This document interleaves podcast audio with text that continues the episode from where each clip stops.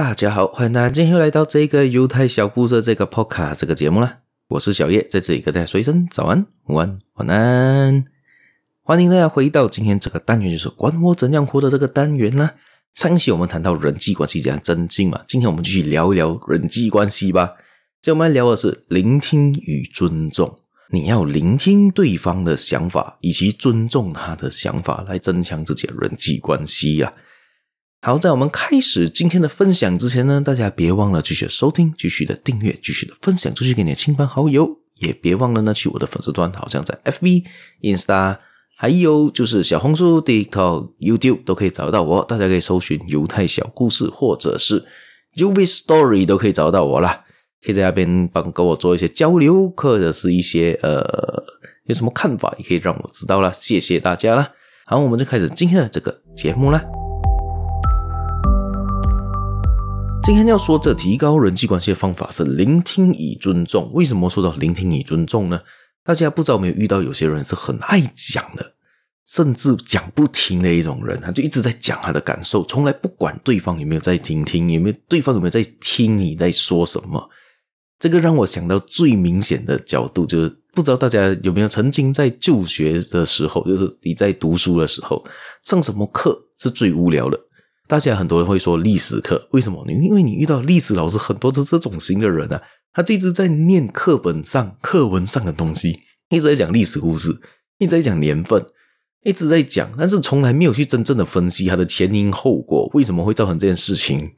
就一直在讲故事，一直在抄笔记，所以我会觉得那些课程都非常非常的无聊，非常的闷，呃，甚至很烦躁，一上他课就想睡觉，所以我这个时候就是。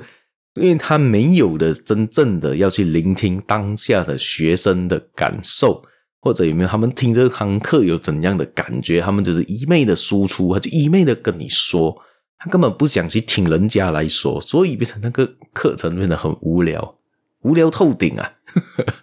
大家有没有这样子的想法过吗？因为呢，为什么说聆听与尊重非常的重要？因为学会聆听他人，给予对方充分的注意和尊重。重视他人的意见和感受，并展现出真诚的兴趣和关怀。OK，他这句话说的意思是什么呢？也就是说，不知道大家有没有呃，拍过拖？就好像你有男女朋友的时候，很多时候是女生的部分很爱常常说他自己的大道理，一直跟你说，一直跟你说，一直跟你说。而男方这边呢，很多人就听到觉得不耐烦了。啊，这么你一直在烦我，你是不是在吵我？这样子可以让我安静打电动吧？安让我安静的玩我的电脑游戏吧，所以很多时候是这样子啊。你要聆听与尊重，你要聆听他的东西，然后尊重他的想法。而女方也是一样啊。当男方说出他所想要提出来的一些意见，或者提出来一些想法的时候呢，你也需要去做一个聆听者，需要尊重他的看法。为什么这个男方会觉得打游戏这么的重要？为什么女生觉得追剧这么的重要？所以大家都要去稍微的了解一下双方所需是什么，所以要坐下来好好的听另外一方来讲话，而不是一昧的反对他，一昧的只说出自己的感受，说出自己的想法，强加在人家的身上，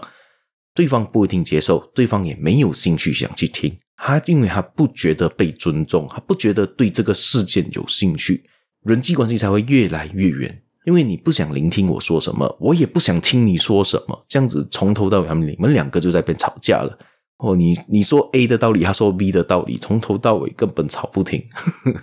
倒不如有一方静下来听对方在说什么，然后尊重他的想法，之后再来讨论为什么会呈现这样子的情况，而去做一些改善，可能会对你们的双方的人际关系、双方的关系上有更大的改变，而不是每一次都是吵架作为收场。我相信，可能大家身边遇到了很多朋友啊，分手都是因为这些原因，可能一些鸡毛蒜皮的小事，可能就是男方可能袜子乱丢，女方可能就把那个假睫毛乱粘在他的桌上，可能就这些小事而造成分手的导火线。你现在看回是很小的事情，但是因为当下没有很好的沟通，没有很好去聆听为什么对方要这样子的去做，为什么没办法做得更加好，